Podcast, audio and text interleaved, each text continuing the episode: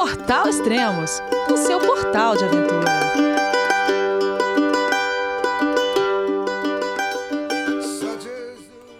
Bom dia, boa tarde, boa noite, bem-vindo a Extremos, o seu podcast de aventura. Esse é o quinto podcast da temporada 2021 do Everest. Bom, e hoje eu tô cheio de áudio aqui. Tem o Gustavo Ziller, Santa Helena, Tarso, o Leonardo Silveira, o Alex Cruz, é, tem Areta e tem uma convidada especial que depois eu revelo para vocês. Então vamos lá então, pessoal. João, é você, meu filho? Alô, pai. Eu consegui. Eu tô no cume do Everest. Eu vi, meu filho. Te acompanhei o tempo todo pela sua página Spot. A família de produtos Spot utiliza tecnologia 100% via satélite para manter você sempre conectado em suas aventuras. Fale de qualquer lugar do mundo através do Spot Global Fone e utilize o Spot Gen 3 para estar sempre rastreado e conectado aos serviços de emergência. Desapareça quando quiser, seja encontrado quando precisar. Saiba mais em findmespot.com.br. Fantástico, a temporada tá tá chegando à reta final, né? Esse podcast vai ser sobre o terceiro ciclo de aclimatação. E depois do terceiro ciclo, eles descem, descansam alguns dias e espera a janela de bom tempo, né? Que normalmente acontece entre o dia 10 até o dia 20 e pouco. E isso depende do, do dia que a corda é, chega, né? Que os Sherpas chegam com a corda no, no cume. E esse ano aconteceu muito cedo. Esse ano aconteceu dia 7 de maio. Isso foi fantástico, né?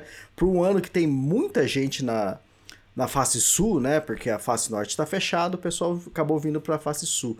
Então, é, isso é muito bom porque vai ter mais dias de o pessoal tentando cume, né? Uh, eu tô gravando esse podcast agora é dia 10 de maio, é de noite, e logo mais já tem uma equipe é, do Bahrein, que está fazendo ataque ao cume. Então, nas próximas horas, a gente deve ter notícias aqui sobre o cume é, da expedição do Bahrein. Tem outras expedições juntas também. Então, hoje deve ser dia de cume. Isso vai ser comum aqui nos próximos dias, né?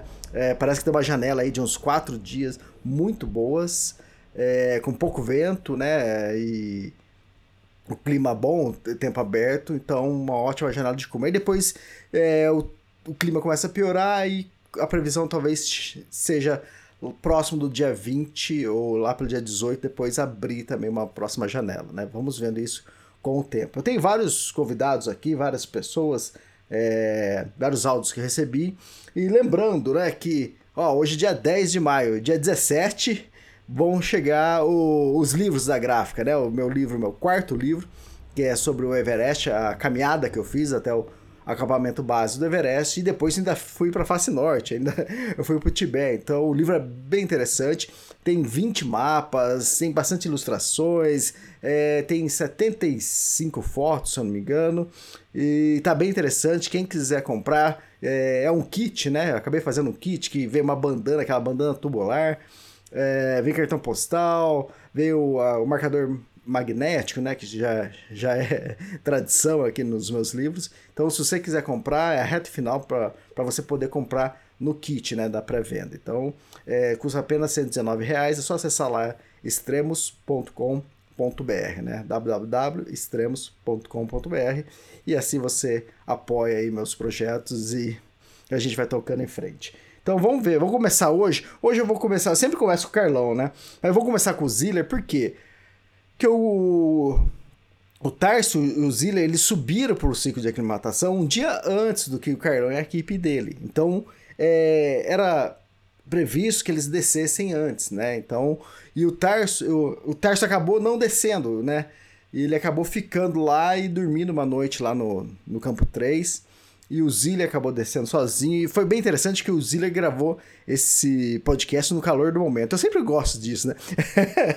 eu sempre prefiro que eles me mandem um áudio assim que eles chegam no acampamento base, porque tá no calor do momento. Tá? É, eles estão assim já meio esgotados do ciclo que fizeram, então é, os áudios são bem interessantes. Nem sempre eles me passam, às vezes eles passam alguns dias, descansam e acabam me mandando áudio. Mas vamos escutar então o primeiro áudio que é do Gustavo Ziller. Fala Elias e amigos do Extremos. Tô de volta aqui ao campo base e, poxa, primeiro parabenizar pela cobertura sucinta, objetiva, é, relatando exatamente o que está acontecendo, anos de experiência aí, né, do teu lado e por aí vai. Isso traz segurança para quem está lendo, né, principalmente para os nossos familiares. Bom, como você já sabe, eu no ataque ao campo 3, né? Bom, no ataque na na subida para o campo 3, eu senti um pouco de falta de ar, uma deficiência do aparelho cardiorrespiratório. Eu fiquei um pouco cabreiro porque eu não tô com nenhum sintoma de mal de montanha, não tive dor de cabeça, diarreia, o funcionamento fisiológico do meu corpo está muito bom. E isso eu confesso que me enfraqueceu um pouquinho emocionalmente. Então a gente parou ali naquela parede, que é uma espécie de ravina, né? Para você começar a subir o flanco do Lotse. E a decisão sábia que a gente tomou foi de baixar para o campo base, para a gente tratar isso e não deixar evoluir, é, sei lá, para eventualmente uma coisa mais grave. É, eu estou de volta aqui ao campo base, já estou me alimentando bem, estou bebendo bastante água ouvindo muita música e meditando para eu não perder a possibilidade do ataque ao cume. Então, queria mandar um beijão para todo mundo aí.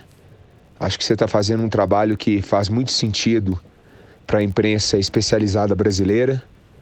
Em breve eu mando mais notícias, ok? Beijo no coração da comunidade Extremos. Valeu, Ziller, obrigado, obrigado pelo áudio. Uh, o Gustavo Ziller chegou esgotado, né? ele até é, postou uma foto, né? mandou a foto para a família, depois ele fez questão de publicar essa foto no Instagram dele, me enviou também. E foi desgastante esse ciclo para ele, né? Isso é normal, tem algumas pessoas que sentem mais, outras sentem menos, né? É, isso não quer dizer que não, que não vai conseguir fazer o ataque ao cume ou chegar no cume, né?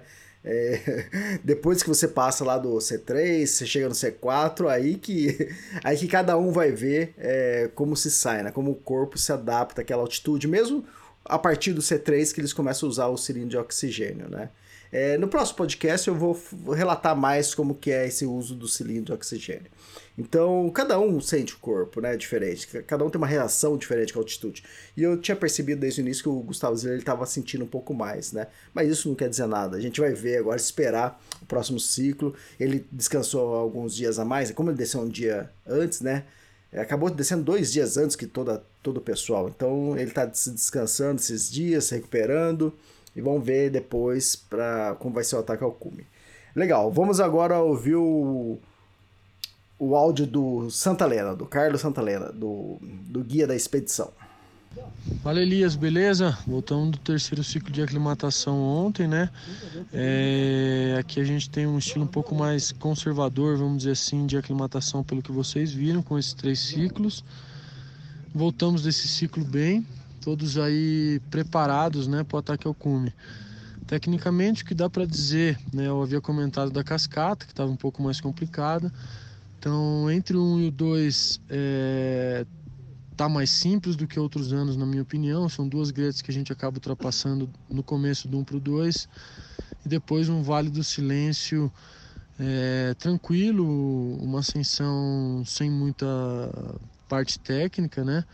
E simplesmente uma travessia de glaciar, no qual a gente acabou fazendo aí em 3 horas e 45. Depois do campo 2 ao campo 3, também depois, a, após algumas nevadas, né, a gente pode dizer que a parede do Lotse está bastante tranquila, né, bastante nevada, sem muito gelo duro, né, é, já com, com degraus assim facilitados, né, pela quantidade de pessoas que já estão passando pela região. Então, tudo aquilo que a cascata se mostrou um pouco mais técnica e complicada, o trajeto do 1 para o 2 e do 2 para o 3 se mostrou um pouco mais simples e facilitado aí por esses fatores comentados, né? É, em relação à equipe nossa, né? Estão todos bem, assim como na vida a gente sempre tem momentos bons e às vezes também momentos não muito bons. Então aqui no Everest isso acontece bastante, que foi o que aconteceu com a nossa equipe também. Né? Então no primeiro ciclo a Areta teve um pouco mais de dificuldade com a parte da aclimatação e agora já está recuperada, né? conseguiu é, fazer um terceiro ciclo um pouco melhor, chegando aí, tocando o campo 3 a 7100. É, temos a Daniela que está bastante também preparada é, sobe no ritmo dela e, e, e, tem aí as suas dificuldades e as suas facilidades. O Ziller, por sua vez, fez dois ciclos super bons. Esse último é, acabou sofrendo um pouco com a altitude e, e, também em relação à parte física, o que é super comum de acontecer, né? Temos o Gabriel, o Alex e o Léo que dormiram comigo no campo 3, né? Que estão bem aclimatados, né? Tem um ritmo talvez um pouco mais forte, né? Um pouco mais de velocidade, o que na montanha é, não é uma grande vantagem nem desvantagem, né? Simplesmente respeitar o ritmo deles. É, então, resumindo, a equipe como um todo está preparada para o ataque final, né? É, e consciente disso que acontece aqui no Everest, que é o que acontece na nossa vida, basicamente, né?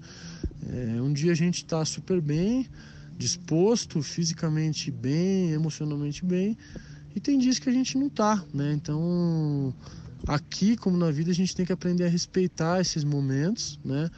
É, sempre olhando adiante de uma forma positiva e otimista. E, na minha opinião, estou é, bastante otimista com a nossa equipe, né? E tenho certeza que todos aí alcançarão os objetivos propostos dentro de mais alguns dias. Como a nossa equipe é pequena, a gente agora está no momento de é, levar oxigênio ao Colo Sul, né? Os Sherpas fazem esse trabalho, que é um trabalho excepcional, né? Um trabalho aí de muito respeito. Na minha opinião, um dos trabalhos mais duros a serem feitos durante toda a temporada aqui do Everest e são feitos por eles, né?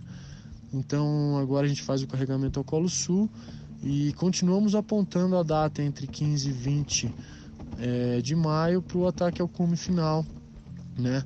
É, para a chegada ao cume, quer dizer, é, do Everest, né? Então, como eu disse, meu plano esse ano é acompanhar esse pessoal até o campo 4, me certificar que toda a logística está acontecendo da melhor forma possível e depois sair para a tentativa do Lotse, né, que vai ser a minha tentativa esse ano. Então, uma vez que todos estão garantidos e bem no Colo Sul, eu posso fazer a escalada do Lotes, né? É, cumprindo meu objetivo, que é me certificar que todos eles possam chegar aí no topo do mundo também. Fantástico. Obrigado, Carlão. Obrigado por mais um podcast bem explicativo, né? É, bem sucintos. Os podcasts, os áudios do, do Carlão são sempre assim, né? E dessa vez que eu tô gravando o podcast, eu não escutei o áudio de ninguém, então é bem interessante ouvir isso, né? do Carlão. E uma coisa que ele não tinha contado aqui ainda para vocês, né, no, nos podcasts, é que é, ele vai fazer o ataque ao cume depois do C4. Eu imaginava que ele iria subir para o C3. Do C3 existe um C4 do Lotz, que não é o mesmo C4 é, do Everest. O C4 do Everest, o campo 4 do Everest, é quase praticamente 8 mil metros, que é lá no Colo Sul. Né? Mas legal, ele vai subir com toda a turma, com toda a equipe até o campo 4, certificar tudo. Depois que eles saírem pro cume, aí ele vai acabar fazendo a escalada do Lotus, que na verdade já faz anos, muitos anos que o, que o Carlão conta isso pra mim, Elias, acho que esse ano eu vou. E, mas ele sempre pedia, Elias, segura para dar notícia, segura para dar notícia, né? Só quando chegar lá que ele ter certeza. E aconteceu vários contratempos em vários anos aí, e eu acabei nem, nem divulgando, né? E isso a pedido dele. E mas legal, tomara que dê tudo certo e que ele consiga escalar o Lotus esse ano, né? Uh, vamos ver aqui o áudio então do Leonardo Silvério. Uh, antes de começar o áudio do Leonardo Silvério, eu estava falando do meu livro, o pessoal que que está querendo comprar meu livro, está interessado em apoiar meus projetos, comprando meu livro. É, o interessante dos podcasts é que eles são atemporais, né? Daqui cinco anos, ou sei lá, em 2025, né? Vai ter alguém é, escutando esse podcast. Ô, pessoal, você que está em 2025 aí, do, o livro do Everest já foi lançado, hein? Você pode comprar ainda, tem, tá à venda aí. e é muito bom. 2025, 2025 vou estar lançando meu oitavo livro que vai ser. Ah, imagina que eu ia contar, né? Mas é o oitavo livro, 2025. Legal, pessoal. Obrigado a todo mundo que está co colaborando, comprando meus livros. E agora também lancei adesivos, né? Adesivos dos sete cumes, da, do referente também aos meus livros. É um kit de 12 adesivos lá, se tiver interessado também é, adesivo de vinil 6x6. Ficou bem interessante. Dá uma procurada aí. Eu postei no Instagram lá. Qualquer coisa você me chama no WhatsApp ou em particular aí, em qualquer rede social que a gente conversa. Vamos então escutar o áudio do Leonardo Silvério. Alô Elias, aqui é Leonardo, direto do campo base do Everest. Acabamos de chegar do terceiro ciclo de aclimatação e eu vou dividir contigo algumas experiências. É, na verdade, olha, eu poderia ficar falando sobre o que eu aprendi, sobre o que eu vivenciei durante horas. Mas eu selecionei duas, duas coisinhas aqui para compartilhar e são duas da, acho que são as duas principais coisas que eu aprendi durante esse terceiro ciclo de aclimatação.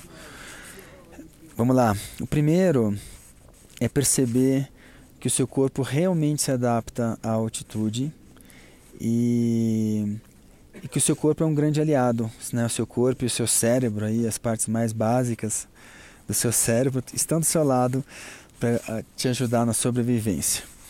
Então, é uma coisa que aconteceu comigo.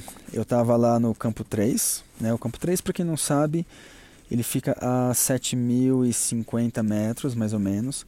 É mais alto que o Aconcagua. Né? E nessa altitude deveríamos todos já estar usando máscara de oxigênio. Porém, como parte aí da nossa, do nosso processo de adaptação, é, nós, é, é nós dormimos uma noite lá sem oxigênio. Né?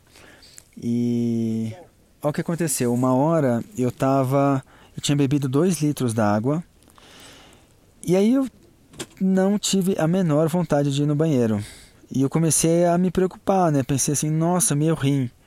Deu pau no meu rim, né?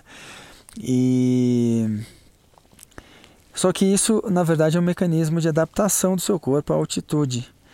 O... É como se o seu corpo falasse para você assim, amigo, você tá num. Se você continuar aí, você vai morrer. Não tem oxigênio aí. Eu vou te ajudar. Eu vou economizar energia. Eu vou desligar o seu rim. É, agora vaza, sai. Né? E. Então, isso eu percebi e foi uma, foi uma coisa que me assustou na hora, mas, mas é aquela, é aquela coisa, né? Você se assusta, mas sabe que é o seu, o seu mecanismo de defesa tentando te ajudar. E não só isso, mas tem outras, né, outras outras coisas que você percebe que estão é, se alterando em todo o seu sistema e tudo isso para que você consiga sobreviver. Bom, é claro, né, que aí quando eu desci de novo para o campo 2, é, tudo voltou ao normal. Então, de fato, é, é um mecanismo de sobrevivência na naquele ambiente hostil sem oxigênio. E então isso foi um, aprendizado muito legal, é, perceber que o meu corpo está do meu lado, está querendo que eu sobreviva. E na verdade esse é um dos intuitos aí do, dos ciclos de aclimatação, que é ficar estimulando, né, essas essas defesas todas, porque é, quando a gente for pro, pro ataque ao cume, o cume do Everest é um dos ambientes, né, sem dúvida, mais hostis e agressivos é, do planeta. Então a gente quer estar tá lá com tudo isso aí é, estimulado é, e a pleno vapor. É, então, a, a, essa é uma coisa que eu queria marcar né, como um, um grande aprendizado. E Outra coisa que eu, que, eu, que eu achei muito interessante aprender é o seguinte: quando a gente está lá em cima, qual é a habilidade mental mais importante? Né? O, o Carlos, o nosso líder aqui, tinha me falado que era paciência. E de fato, é, eu acho que quando a gente está lá em cima, o que a gente mais tem que, que ter disponível aí na mente é a habilidade de ser paciente. Então, vou te dar alguns exemplos. É, a gente chega lá no, no, no campo 1, duas da tarde. E aí a gente vai sair dali no dia seguinte às 8 da manhã. Todo esse tempo você fica preso dentro da barraca. Né? A, o campo 1 ele é, ele é cheio de greta. Então, se você sair andando à noite, por exemplo, se você sair 10, por exemplo, sei lá, 10 metros numa direção, provavelmente você vai cair dentro de uma greta e você vai estar sozinho ali. É extremamente perigoso. Então a orientação é fique dentro da barraca. E aí o pessoal vai te levar comida, vai te levar água e você vai ficar lá. É, 12 horas num espaço mínimo, sem ter muito o que fazer. E, e aí agora imagina, você está lá dentro da barraca. Aí bate um sol, aí a barraca fica a 45 graus, por exemplo, né? E, e é insuportável. Aí você abre a barraca para deixar é, para que entre um ar fresco. Aí dali a meia hora vem uma nuvem e a temperatura de 45 cai para, sei lá, menos 5. Aí você põe roupa, fecha as frestas e você continua assim nessa dinâmica de se ajustar ao ambiente que muda muito, né? Você fica o tempo todo nessa.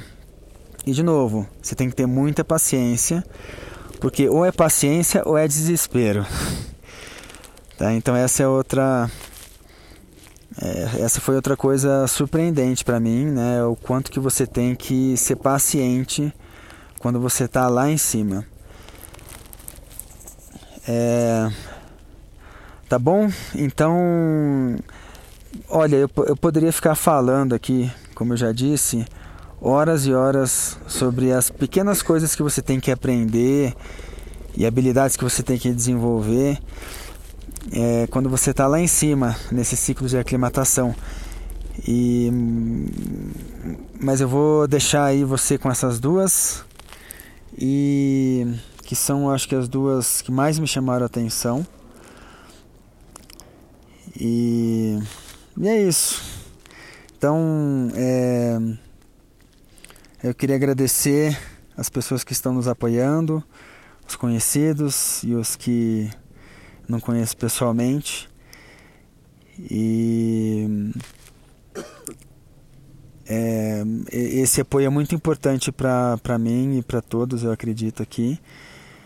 É, ajuda nos ajuda a focar aí as nossas as nossas forças mentais e físicas aí na direção certa. Tá bom? Um grande abraço. Muito bom, obrigado, obrigado Leonardo. É, excelente depoimento, é gostoso ouvir, né? Isso, esses depoimentos, esse aprendizado que você tem né, nas expedições, nas aventuras, ainda mais numa escalada do Everest, né? Isso é bem interessante. E uma coisa é, que o Leonardo falou, né? Que eles dormiram a 7.050 metros, isso acima do Aconcagua, né? E todos eles já escalaram o Aconcagua, né? Que é um requisito, pelo menos, básico da Great Six quando tá fazendo treinamento para quem quer escalar o Everest, é pelo menos escalar o Aconcagua. E além de outras montanhas antes, né? E com certeza lá no Aconcagua eles devem ter... É, chegam no lá no cume super cansado, que é 6.900 e poucos metros, né? E deve ter passado pouco tempo lá e, de, e ter descido, né? E agora imaginar que a, agora eles estão dormindo acima do Concagua, 7.050 metros, né? É legal isso, né? Como o corpo reage, né? E como esses ciclos de aclimatação ajudam ao corpo se adaptar à altitude, né? Isso é fantástico. Bom, é, deixa eu só falar para vocês como foi o terceiro ciclo de aclimatação deles, né? Vamos ver aqui pelo... É, pelo Carlos Santalena aqui na cobertura online do Everest, que é no extremos.com.br, né? Uh, o Carlão, né, e junto com toda a equipe, eles subiram. O, o, Gabriel Tárcio, como eu tinha falado já antes, Gabriel Tárcio e o Gustavo Zilli, eles subiram um dia antes, né? O, o, Carlos com a Areta, com o Alex, com a Daniela, o Leonardo, eles subiram um dia depois e eles fizeram esse cronograma. Eles dormiram, eles subiram do campo base pro campo 1, dormiram uma noite. No dia seguinte, eles subiram pro campo 2, chegaram lá, descansaram, dormiram. E no outro dia, eles tiveram o dia inteiro de descanso, né? Aí no outro dia, que eles foram subir para a parede do Lotse, né? Que é o campo 3, que é 7.050 metros, às vezes 7.200, um pouco, o patamar um pouquinho mais para cima, né? Tudo depende do ano. E, e não onde eles dormiram, né? Então aí eles dormiram uma noite no campo 3, desceram pro campo 2, dormiram uma noite no campo 2 e no dia seguinte eles desceram do campo 2 direto pro campo base. Esse foi o terceiro ciclo de aclimatação. Uh, a parede do Lotus ali, ela ela é... Esse ano, como o Carlão falou, ele tá com um pouco de neve, né? Nevou, teve uma nevasca uma, duas semanas atrás. Normalmente essa parede do Lotus é uma é um gelo duro, um gelo azul duro e difícil de subir, complicado, né? Mesmo você com um né? Tem até antes, um pouquinho antes ali da, da do início da, da subida da parede do Lotus, tem um lugar chamado Crampon Point, né? Que é onde você tem que colocar o seu crampon. E ele sobe na corda, né? Já mareando tudo, mas mesmo assim é sempre difícil. Mas esse ano, com um pouco mais de neve, mais fofo ali, foi um pouco mais é, tranquilo para eles subirem. Ah, bom, é isso. Agora vamos é, ouvir o Gabriel Tarso, né? Às vezes o. Acho que vocês escutaram no, no áudio do Santa Helena, ele falou Gabriel é o Gabriel Tarso, né? Normalmente eu chamo eles aqui pelo sobrenome. E o Gabriel é fotógrafo, filmmaker e excelente, né? Quando vocês verem aqui foto bonita na capa dos podcasts, pode ter certeza que é do Gabriel Tarso. Quando eu publico no Instagram ou no, na cobertura online, mas eu sempre coloco o crédito dele e as fotos dele são incríveis. E ele subiu algumas fotos, né, esses dias que depois que ele chegou no campo 3 lá e eu vou começar a publicar, vai ter a capa aqui também do podcast, vai ser muito bonita. E o Gabriel Tarso arrebenta. Vamos ver o que ele tem a nos dizer. Fala Elias, bom dia. É muito frio aqui no Basecamp, retornamos tem dois dias do terceiro ciclo de aclimatação.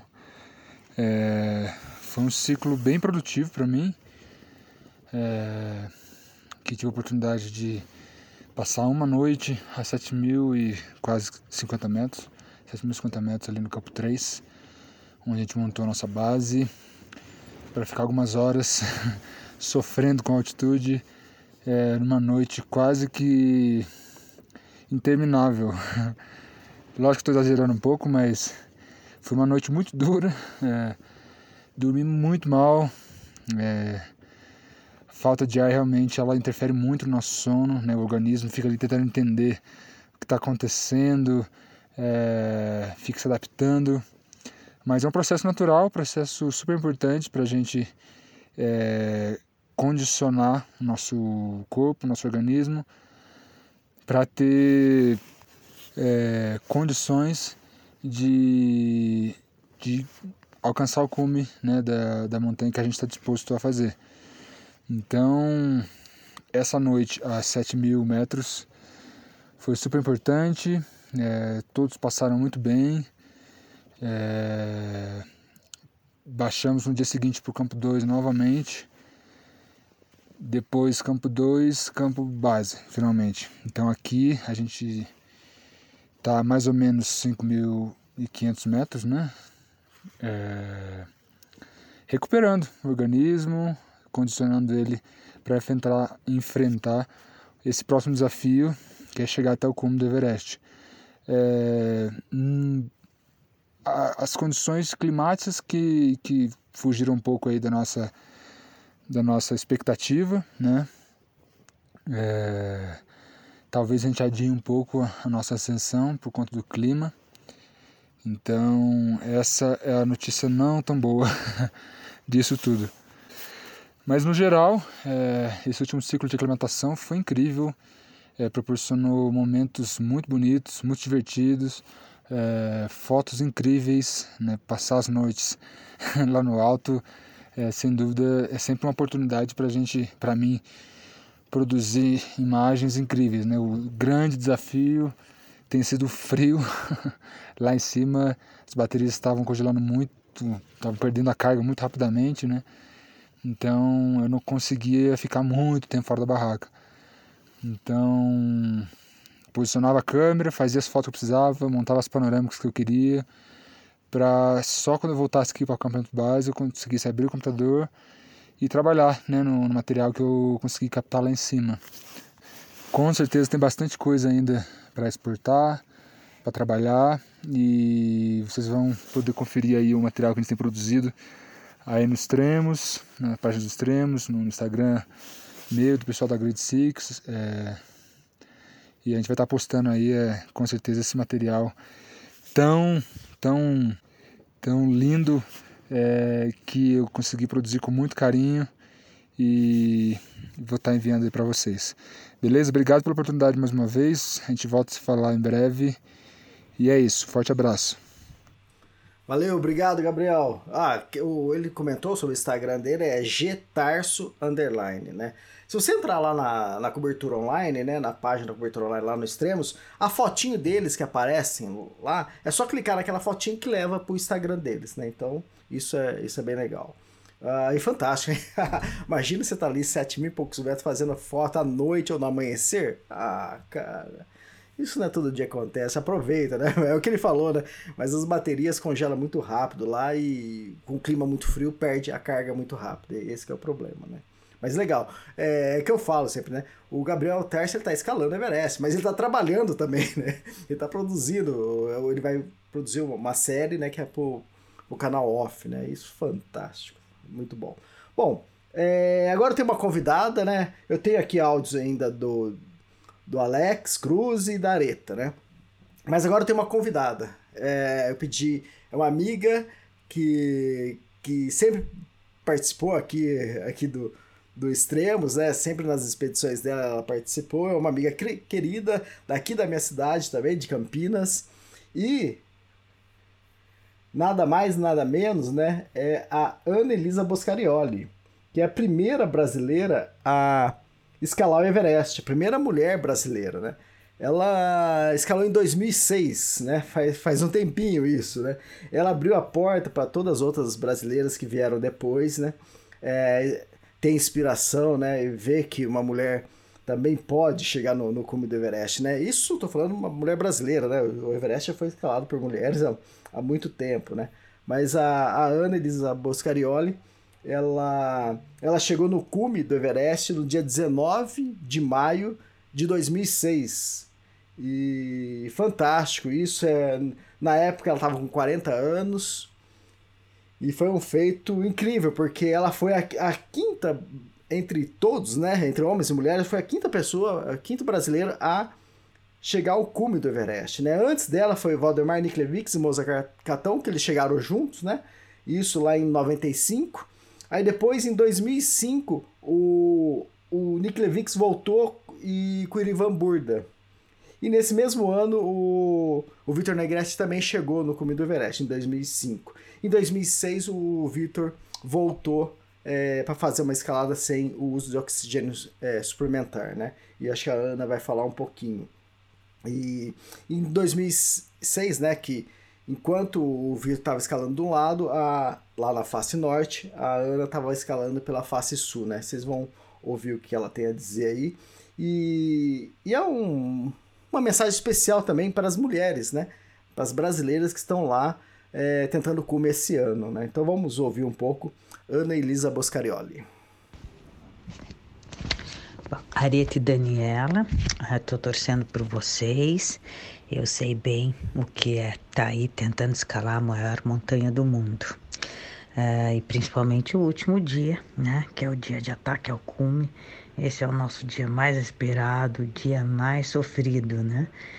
É, eu, eu, lembrando do meu ataque ao cume há 15 anos atrás, em 19 de maio de 2006, é, eu estava com uma, com uma expedição junto com a Adventure Consultants. A gente tinha a ideia de fazer cume no dia 18 de maio, ou 18 ou 19. A nossa previsão de tempo era de bom tempo, dois dias de bom tempo. E, e todas as expedições no acampamento base decidiram que iriam no dia 18. Então ia ser um, um congestionamento, apesar de que naquele tempo ainda não tinha essa fila que hoje a gente, a gente encontra. E aí a gente resolveu ficar uh, mais um dia no acampamento 2, a 6 mil metros, uh, e tentar comer no dia 19, porque muitas expedições iriam subir no dia 18. E o, o que aconteceu foi que no dia 18 não teve tão bom tempo, então algumas expedições voltaram, retornaram, foi um dia com bastante vento. Nós tentamos o cume no dia 19 de maio, a gente chegou no à noite no, no, no Colo Sul, no 8 mil metros, e ventava muito, ventava muito no Colo Sul, não dava para sair da barraca, estava branco, uh, a gente tinha uma previsão de melhora desse vento mais tarde, a gente tinha, ia pensar em sair nove da noite, uh, oito, nove da noite, o vento ainda estava bem forte, bem forte. Então uh, a gente ia esperar mais tempo para ver se esse vento melhorava, ou se não, voltar, abortar aquele ataque ao cume e ver se ia ter outra janela. E para a gente ficar lá dois meses na montanha, esperando por aquele dia e ter que voltar e não saber se vai ter outra chance, é muito difícil, é muito, muita insegurança, muita angústia. E no fim, aquele dia, por volta de 10, 10 e 20, 10 e meia da noite, o vento deu uma calmada, não estava ideal, mas a gente saiu para o cume. Uh, e, e, foi um dia, um, dia de escalada, foi uma escalada boa, a gente não teve vento na subida, foi, foi bem. Chegamos no cume às 10 horas da manhã no dia seguinte. É, só que tinham nuvens vindo, se aproximando, então a gente fez um cume de 20 minutos e o Eng Dodi, que era o 13 terceiro cume dele naquele ano, ele falou, não estava super nervoso e queria tirar a gente do cume o mais rápido possível. Nós chegamos em 16 pessoas no cume. Eu fui a primeira mulher brasileira a chegar no cume do Everest e a gente mal tem tempo para tirar foto, para curtir, para pensar o que foi tudo aquilo, né? Todo aquele momento, tudo, todo o trabalho em volta de, de conquistar aqueles 20 minutos. E tivemos que, que descer rápido para porque o tempo estava tava piorando. Foi uma descida tranquila, não entrou mau tempo. É, claro, a descida é, é, é, mais perigoso, é mais exposto, mas também a gente não tem a carga da, da subida, né? Para baixo acaba sendo.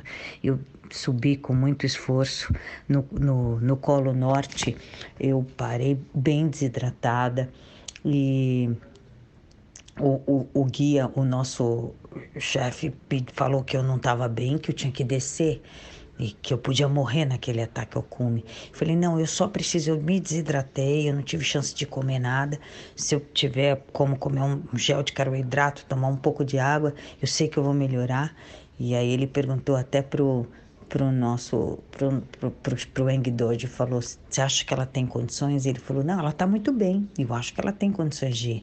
Aí eu consegui tirar uma garrafa de água congelada de dentro da minha roupa. Tinham duas garrafas dentro do meu macacão de pena e as duas estavam congeladas. Eu consegui tomar alguns goles de água um gel de carboidrato com muito esforço para tirar a luva e conseguir trazer isso para a boca, tirar a máscara de, de oxigênio.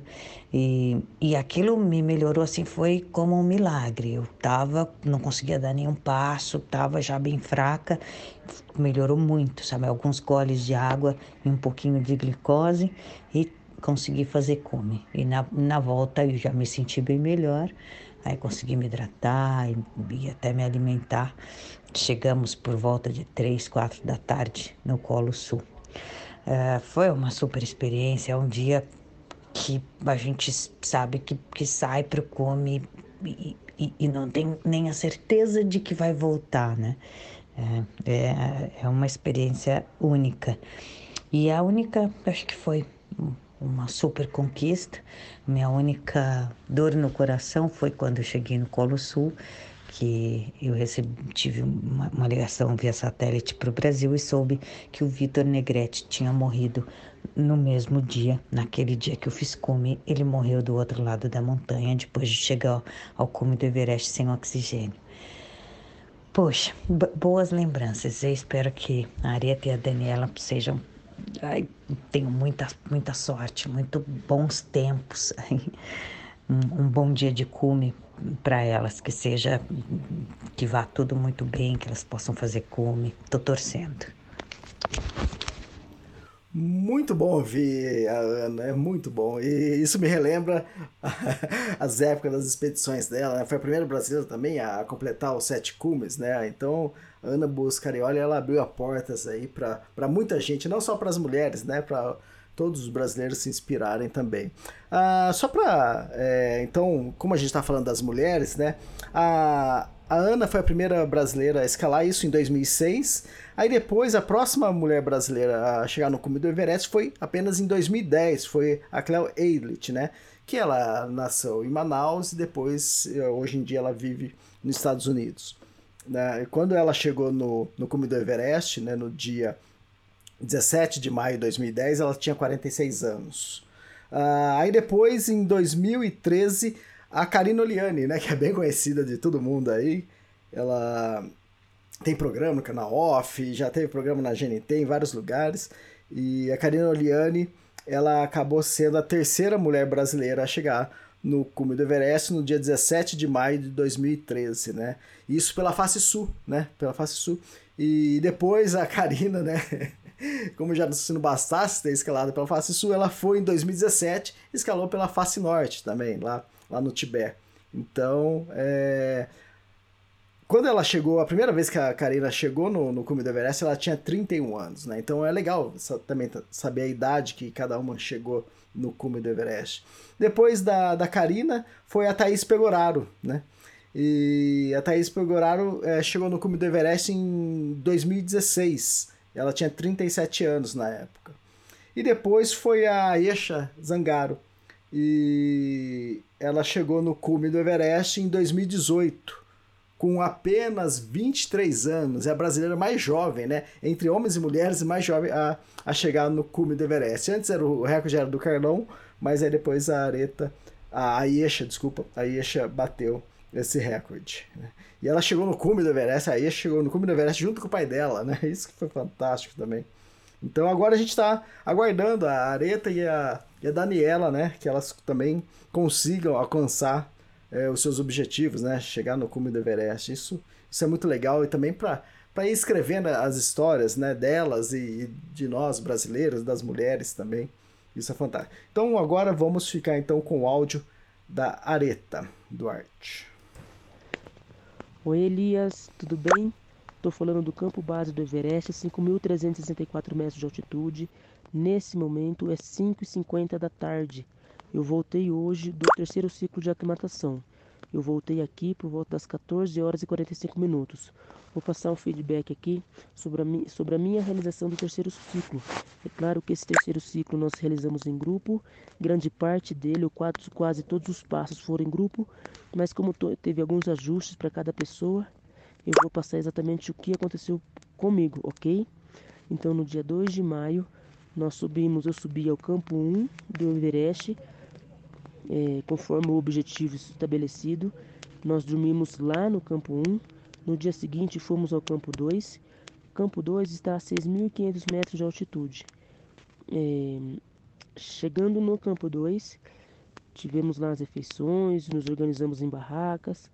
É, e no dia seguinte eu descansei. Descansei no campo 2. Depois disso, subi até o campo 3 do Everest. É bem interessante os visuais que se tem a cada dia de caminhada. Posso dizer que é muito impressionante cada dia que a gente ascende aqui nessa montanha. Um dia é mais bonito que o outro. Por exemplo, do campo 1 ao campo 2, a gente passa pelo Vale do Silêncio, que é um lugar impressionante, comprido, longo, cercado por montanhas de 7, 8 mil metros uh, e que tem um silêncio assim para mim, perturbador, profundo. A gente realmente tem uma conexão com nós mesmos passando nesse trecho, o Vale do Silêncio. Eu achei maravilhoso e era um local que eu queria muito visitar. No campo 2, que já está a 6.500 metros de altitude, é, a gente tem uma visão muito ampla, muito aberta, não somente do lote Nupsi, mas também do Everest. O Everest está bem de frente do campo 2. E aí, nesse momento, a gente, eu pelo menos passei a pensar: nossa, é impossível escalar essa montanha. É grande demais o Everest. Realmente me parecia distante, realmente me parecia muito difícil, muito desafiador estar no topo dessa montanha. Dia seguinte, então, nós fomos ao campo 3.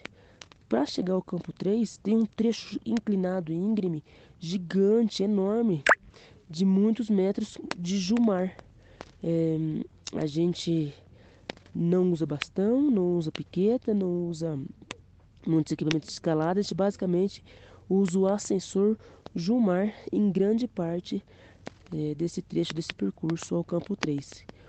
O campo 3 começa em 6,800 vai até 7,400 metros de altitude, depende de onde cada equipe monta sua, a sua, seu acampamento, a sua barraca. Hum, eu fui até 7.100 metros de altitude, que foi onde foi montada barracas para algumas pessoas do meu grupo pernoitar. Eu achei nesse trecho, campo 3, é, a olhar para o Everest, algo mais factível, mais próximo. Me pareceu que aquele impossível que eu estava chegando no campo 2 para, parecia mais acessível a partir do 3. O campo 3, é, o acampamento 3 é bastante exposto. Hum, é como se fosse vários patamares, vários vários platôs em que as equipes vão montando as barracas e com bastante, bastante neve. É, mas impressionante, tão impressionante quanto é, eu comentei antes, cada dia que a gente caminha, sobe, acende, tem lugares mais impressionantes, cenários incríveis que você mal consegue imaginar se não estiver lá. Chegando lá no acampamento 3, onde foi montado a barraca para a galera da equipe Grade 6, eu voltei porque minha, o meu pernoite foi no campo 2 e hoje eu desci do campo 2 ao campo base. É, essa, esse terceiro ciclo foi um sucesso por conta de ter conseguido realizar, de ter tido sim dificuldade com a altitude que já é elevada, com o frio que já passa a ser bastante desafiador, com a estrutura de acampamento que claro é mais restrita do que o campo base, do que os vilarejos anteriores ao campo base. No entanto, houve bom desempenho, foi possível realizar com saúde, uh, respondendo bem à altitude, respondendo bem fisiologicamente, fisicamente, emocionalmente. E hoje voltei do campo 2 ao campo base e agora passo a descansar e aguardar a janela de bom tempo para fazer ataque ao cume. É, volto a dizer que eu tenho aproveitado demais essa expedição. Eu não me preocupo com o cume, eu realmente tento aproveitar o meu dia a dia, é, o meu momento presente, desfrutar bastante, porque é isso que importa para mim. Tenho transbordado de alegria, transbordado de satisfação, gratidão por essa oportunidade. Essa expedição está sensacional, não somente pelo, pela operação, pela estrutura, pela logística, pelos cenários, pelo bom clima, mas principalmente pelas pessoas envolvidas. O grupo dessa expedição é muito bom. Temos aí envolvidos, enquanto brasileiros, o Carlos Santalena, a Daniela Ruas, o Luiz Alex, o Leonardo Silvério, o Gustavo Ziller e o Gabriel Tarso. É uma equipe em que tem realmente paixão por natureza, por montanha, por desafio realmente estão desfrutando muito, estão curtindo demais estar aqui. Então, essa harmonia, essa sintonia é o que importa para mim. Muito obrigada a todos que estão acompanhando. Esperamos aí nos próximos dias iniciar o ciclo de ataque ao cume do Everest.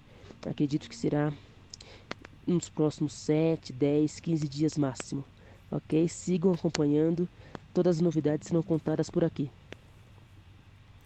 Obrigado, Areta, fantástico, né? É, o que ela tá falando aí, dia para chegar no cume, né? Mas é, acho que não é tudo isso, não. É, eu acho que no máximo uns 10 dias aí que eles devem, talvez entre dia 15 talvez dia 22 chegar no cume, né? Vamos ver, tudo depende do clima, né? Falando nisso, pô, já esquecendo, hoje é dia 10 de maio, dia do aniversário do Carlão, do Carlos Santalena. Cara, não sei o que tem. Esse pessoal que escala montanha, que escala Everest, faz aniversário bem, bem na época de, de atacar o cume, de ciclo de cume, de, de época de escalada do Everest. Então, hoje é aniversário do Carlão, né? E fantástico isso, tá? O quê? Fazendo quantos anos, Carlão? 30 anos? Não, 30 não. 35 anos. E fantástico. Ah, ele é de 86. 1986. O outro que está fazendo aniversário, é, que fez aniversário ontem, foi o Rodrigo Raineri, né? Dia 9. Nasceu no dia 9 de maio de 69. Muito bom. Deixa eu ver quem mais. Deixa eu ver aqui na minha listinha aqui. eu tô, tô, olhando aqui na, na página do, da cobertura online, que lá embaixo tem a fotinha de todos os brasileiros, né? Dos 25 brasileiros que já chegaram ao cume do Everest, que é, esse é o número até o momento. E outra que faz aniversário agora, vai fazer agora dia 14. E ela tá lá, hein? Ela tá ela mandou uma mensagem que eu ainda não posso falar para vocês, mas a Karina Oliane, ela tá ela tá lá na trilha do Everest, ela tá indo em direção ao acampamento base. Eu fui vendo, a... fui acompanhando as postagens dela e hoje ela falou comigo. E dia 14 é aniversário da. 14 de maio, é aniversário da Karina Oliane. Deixa eu ver quem mais. Quem mais faz aniversário em maio? Uh, acho que eu tinha visto mais um aqui. O André Freitas. O André Freitas também faz dia 14 de maio, mesmo dia da, da Karina Oliane. Né? O André Freitas de 69, Karina Oliane é de 82. É, parabéns a todos, né? E que legal, né? É, eu lembro que Carlão tinha acabado de fazer cume, o primeiro cume dele, ele fez, acho que dia 8 ele chegou no cume, né, do, do Everest, e quando ele desceu para o acampamento base, ele chegou no dia 10, que era o dia do aniversário dele, comemoraram lá, então foi bem legal isso.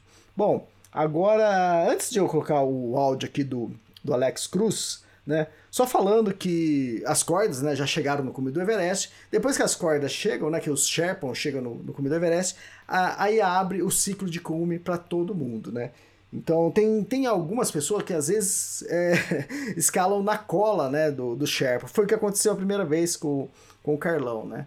É, eles, tipo, os Sherpas chegaram, sei lá, uma hora, duas horas depois, ou até menos, eles chegaram atrás do, do Sherpa. Isso é uma escalada arriscada, porque pode ser que o Sherpa não chega no cume, acontece alguma coisa que não pode instalar as cordas, aí tem que descer. Então, é, mas normalmente escalar um pouco depois que, o Sherpa, que os Sherpas chegam no cume, é, são sempre temporadas um pouco mais vazias de ataque ao cume.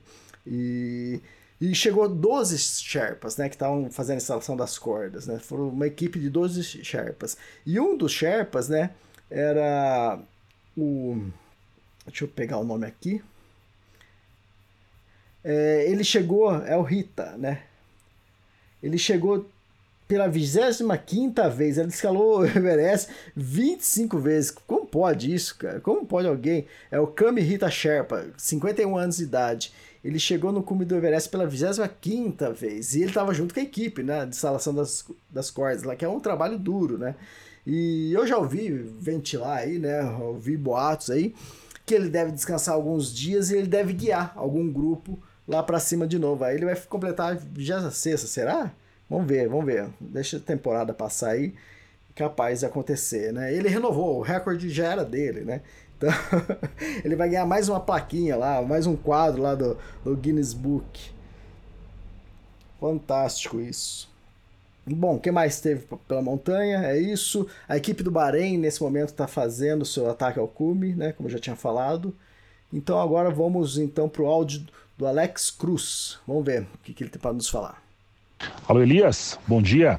Quem fala aqui é Alex Cruz, diretamente do Campo Base Everest para todos os ouvintes aí do Extremos, também todos os amigos que nos acompanham aqui nessa jornada rumo ao topo do Everest e Lhotse.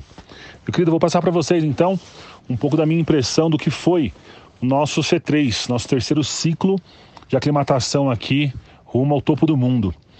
Então nós saímos aqui por volta das 13h20 da manhã, atrasamos um pouquinho, mas conseguimos sair um pouco mais cedo do que o habitual. O que foi muito bom porque nós pegamos uma cascata um pouco diferente. Nós pegamos um, o começo dela à noite, que não muda até um, pouco a questão psicológica, o ânimo, enfim. E particularmente, por ser já a terceira vez que nós passávamos né, na cascata, eu comecei até a me divertir um pouco. Passou uh, aquele medo inicial que eu até comentei no áudio anterior, ele, ele foi passando e realmente se transformando em respeito. E aí você consegue curtir um pouco mais. Eu, particularmente, uh, fico prestando muito atenção em como que os Sherpas uh, transpõem esses obstáculos, né, especialmente do Kumbu. E eu tentava ali uh, imitá-los, né? usar as mesmas técnicas e elas foram se apurando e foi transformando essa passagem pelo Kumbu em algo um pouco mais tranquilo. Né? Então eu gostei bastante dessa subida. É legal também pegar essa transição e você começar uma atividade dessa noite e ver o nascer do sol, depois continuar durante o dia. Então muito bacana, tá? Uh, eu, eu curti bastante, tá? Curti bastante e especialmente nesse dia acho que a, o sentimento que ficou foi essa transformação de medo em respeito, tá? Nós levamos aí cerca de sete horas, o grupo se dividiu mais uma vez. Eu e o Léo chegamos em mais ou menos sete horas no campo 1.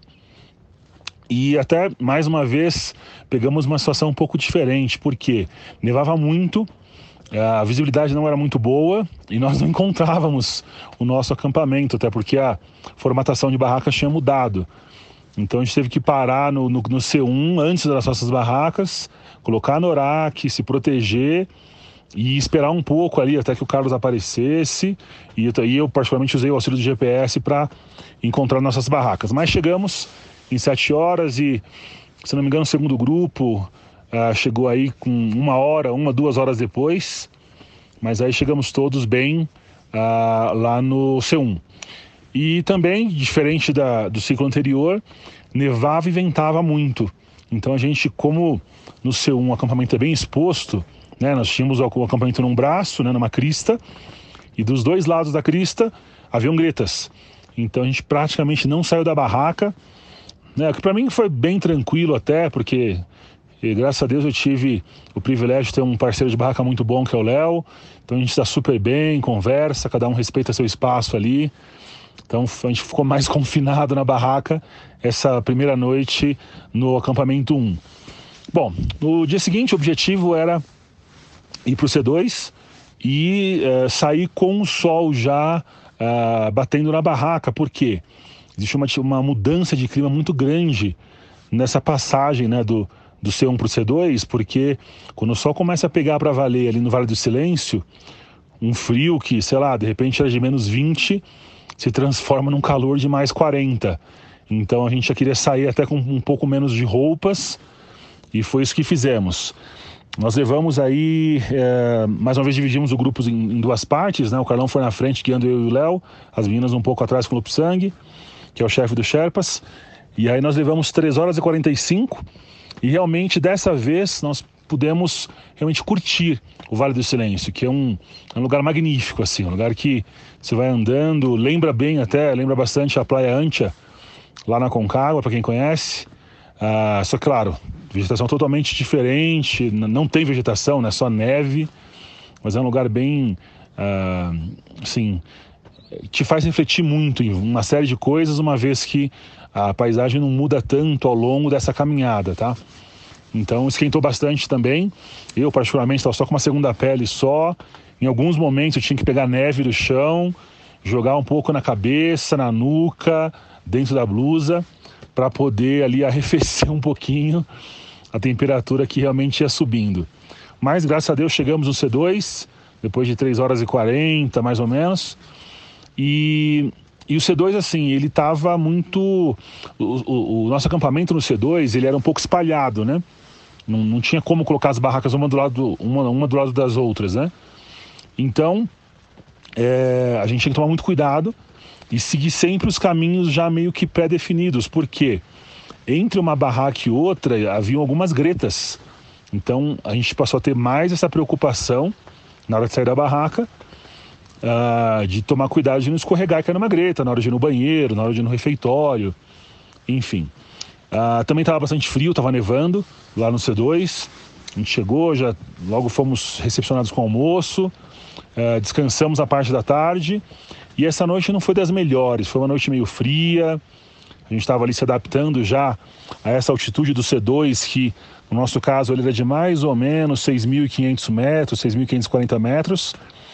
Mas passamos bem aí a, esse final de tarde descansando e depois a primeira noite no C2. No C3 foi interessante, porque o nosso guia, o Carlão, o famoso Carlão, ele falou: ah, vamos fazer um passeio de reconhecimento, né? Vamos ver como é que estão as coisas aqui no C2. E aí, quando nos demos conta, já estávamos andando há cerca de duas horas e atingimos o Jumar Point, né, que fica mais ou menos uns 6.700 e poucos metros. Então a gente basicamente finalizou o Vale do Silêncio, né? É, ele, ele, ele, ele, se, ele finaliza ali justamente no, no Jumar Point, que é onde começa a parede do Lhotse. E aí foi até interessante porque desde, desde o começo na, o grupo do Ziller com o Tarso e os seus Sherpas, eles fizeram um, um, ciclo um pouco diferente. Porém, quando nós estávamos subindo até o Jomar Point nessa, nesse nosso descanso ativo, a gente encontrou eles descendo e não com boas notícias. Vocês devem ter visto, visto aí em, em outras, outras postagens do Ziller, do pessoal dele. Eles acabaram abortando é, é, o objetivo de tocar o C3. O Ziller não estava muito bem, presta um pouco de falta de ar.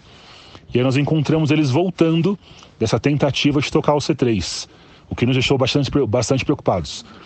Uh, mas da nossa parte, objetivo atingido, chegamos no Jumar Point, uh, uma vista fantástica.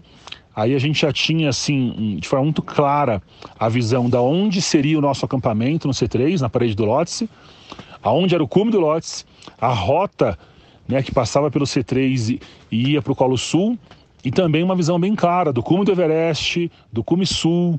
Então, assim, as coisas começaram a se tangibilizar, digamos assim, em nossas mentes, ah, uma vez que a gente ia avançando. E a visão é fantástica, porque a gente ali no Jumar Point, a gente tinha a parede do Lotse à frente, quando olhava para trás, via todo o Vale do Silêncio, passando pelo acampamento 2, que é fantástico, muito bonito, por sinal e descendo também aí o Vale do Silêncio até uh, se perder ali no Cumbu.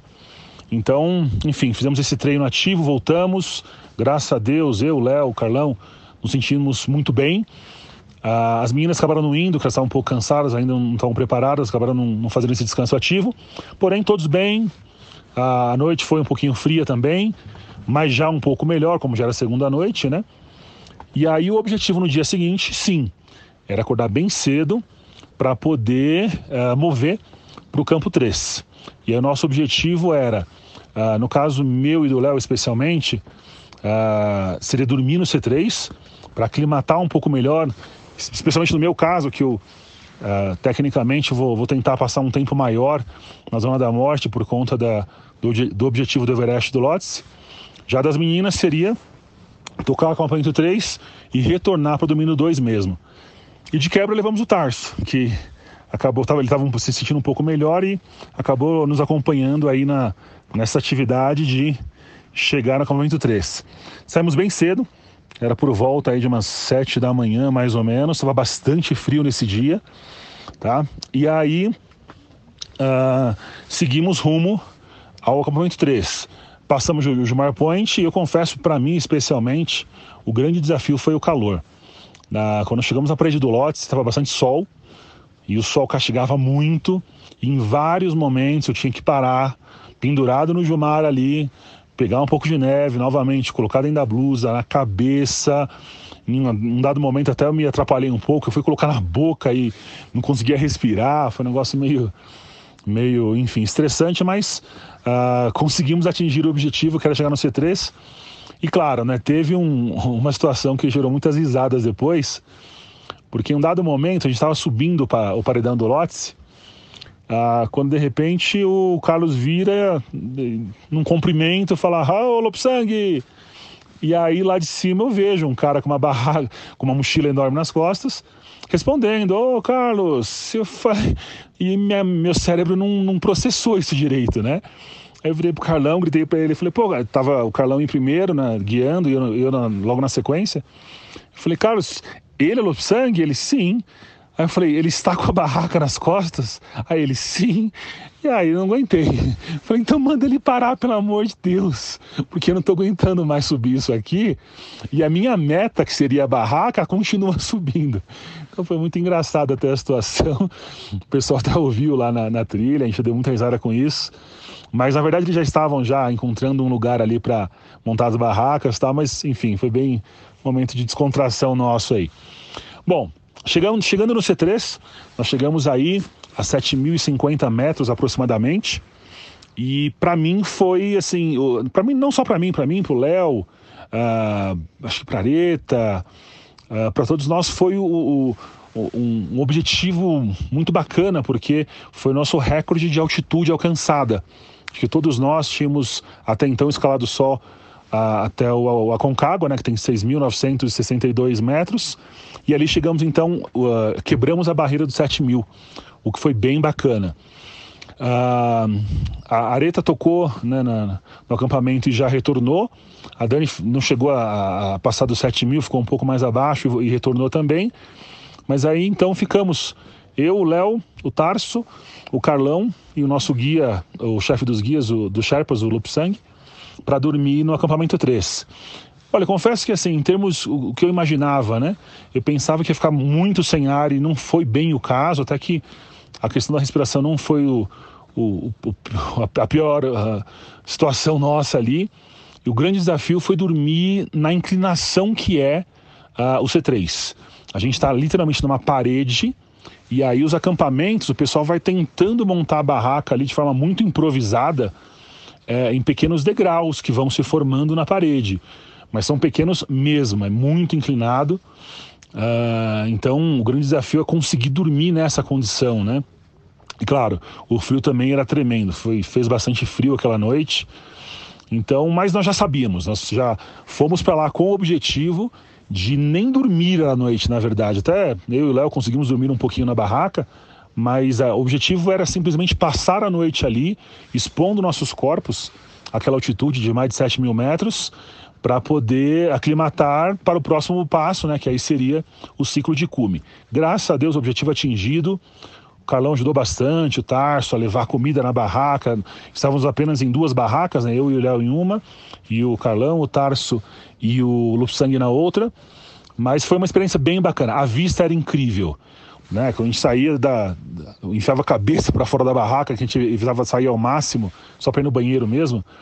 É, a gente tinha uma vista fantástica, aí sim, de todo o Vale do Silêncio, Campo 2, até se perder no Cumbu, enfim. E víamos também, né? Teve um, dado momento foi até interessante, eu estava no banheiro, né, ao ar livre, e aí oito Sherpas desceram ali, eu com as calças no joelho, e normal, você olha pro lado e fala: Olá, tudo bem? E aí, como é que tá? Hi! E pau, o pessoal descendo, foi bem interessante também. E provavelmente eram Sherpas que estavam fixando as cordas fix, é, é, fixando as cordas, perdão, na, no C4 e estavam retornando então para o acampamento mais baixo. Então foi uma noite bem interessante. Já no dia seguinte, a gente não teve pressa para sair de lá, porque a gente estava no processo de aclimatação. Uh, saímos depois que o sol bateu e demorou para bater, porque a gente estava num lugar realmente bem exposto e até o sol né, chegar numa inclina, numa angulação que pegasse a gente, não demorou bastante. Acho que o sol bateu, acho que umas 9 e meia, 10 horas quase da manhã. Uh, saímos por volta de 10 e meia, mas aí também bastante tranquilos, porque seria uma descida bem rápida ali, uma vez que era muito íngreme, uh, até chegar no campo 2. E assim foi feito, descemos ali rapidinho, mais uma vez, como te disse, eu estava tentando ali imitar o, Lupsang, né? Tava eh, ele começou, puxou a, a descida, eu fui logo atrás dele e usando as técnicas dos Sherpas mesmo, em 40 minutos a gente conseguiu descer todo o paredão do Lotse e em mais cerca de meia horinha, no máximo 40 minutos a mais, a gente conseguiu já acessar novamente o campo 2. E aí é outra vida. Depois você toca 7 mil metros, voltar para 6,5 é outra é outro ânimo, é outra, é, é, muito mais ar, o corpo começa a realmente se adaptar, o que é bem interessante e realmente era o objetivo. E, e assim, aí nós chegamos cansados, porque quase ninguém dormiu à noite, né? E eu sei que nós almoçamos, descansamos um pouco e para nossa surpresa o tempo abriu de uma forma maravilhosa. Assim, tivemos um grande presente. Uh, para mim até até aquele momento foi o melhor pôr do sol que nós tivemos aqui. E o campo 2 é interessante porque a gente está bem no meio. Então a gente conseguia ver desde do lado esquerdo o Everest e o, e, e o Cume, o Cume Sul. Conseguimos ver praticamente todo o Colo Sul, uh, o Cume do Lotse, o Campo 3, toda a rota, o NUPS do nosso lado direito, com várias avalanches que caíam constantemente. E também continuar vendo para baixo o Vale do Silêncio. Então foi um pôr sol maravilhoso. A gente passou assim eu, Carlão, Tarso, Léo, o Sherpa, a gente passou quase uma hora assim, admirando realmente o pôr do sol ali, uh, aquele clima, porque foi um grande presente, tá? A noite foi um pouco mais tranquila, foi um pouco, né, não, foi, não fez tanto frio, a gente estava um pouco mais aclimatado, obviamente, então a gente conseguiu dormir um pouco mais tranquilo aquele dia. E no dia seguinte, bem cedo, né, a gente estava num grupo reduzido, uma vez que as meninas já tinham descido para o base, o Zília também já tinha descido. Então a gente conseguiu dormir um pouco mais tranquilo, fomos um pouco mais rápidos de manhã para sair. Então uh, saímos bem cedo. E o objetivo nesse caso aí era direto, né? Era não parar no acampamento 1 e descer direto do campo 2 para o campo base. E fizemos isso super rápido, acho que uh, essa descida demorou aí mais ou menos 4 horas e meia, né? Lá do, do campo 2 até o base. E como te disse, eu dessa vez eu consegui curtir muito, me diverti muito descendo uh, o Cumbu pela aí já passando pelo Cumbu pelo Cumbu pela sexta vez, né, descendo pela terceira, mas passando pela sexta vez. E até a gente ficava brincando que uh, um dos últimos obstáculos do Cumbu é um rapel bem grande, assim, deve ter uns 50 metros mais ou menos.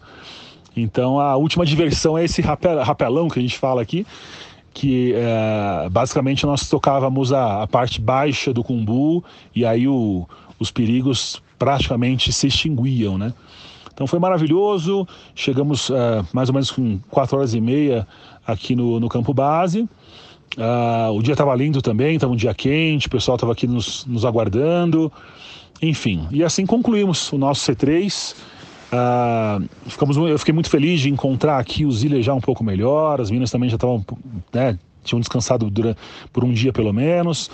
Então nos reunimos todos aqui e agora estamos aqui, todos descansando, né, já um pouco descansados, mas nesse processo de descanso aí para assimilar a aclimatação. Continuamos no processo e agora um pouco apreensivos, né, um pouco ansiosos, pelo menos da minha parte, com o ciclo de cume que logo vem. Agora, muito focados aí na previsão do tempo, nas movimentações das grandes agências de, de, de das empresas que estão aqui, né, é, acessando o Everest, para ver quais são os movimentos que eles vão fazer e decidindo também aqui entre nós qual é o movimento que nós vamos fazer para uh, ah, iniciar nosso ciclo de cume. Legal? Bom, essa, essa foi nossa minha impressão né, do, do terceiro ciclo até aqui, graças a Deus, tudo seguindo conforme o planejado, poucas poucas exceções, poucas poucas correções e preparando, nos preparando aqui para o grande ciclo de cume. Obrigado pela torcida aí, não só dos, dos, dos ouvintes, também dos amigos, de todo mundo. E é isso aí, logo logo mandamos mais notícias. Um forte abraço. Valeu, Alex. Ah, eu adoro os, os áudios do Alex, é bem detalhado. Ele fala tudo, exato, dá um panorama geral do que aconteceu. Fantástico isso. Muito legal. E esse podcast aqui, hein? Que podcast um pouco mais longo. A maioria falou, acho que só a Daniela que acabou não mandando áudio, né? Eu sempre peço, mas ela acaba não mandando. Vamos ver se pelo menos no último ou antes do ataque ao Cume ela consegue mandar um áudio pra gente. Mas legal isso. Deu para sentir como foi esse terceiro ciclo de aclimatação. E agora estão lá, né? Vão passar uns 4, 5 dias lá ou mais até começar o ciclo deles, né? Eu, eu chamo de ciclo de cume, né? Eu não, né? Eu, todo mundo chama de ciclo de cume, a partir do momento que sai do campo base em direção ao cume.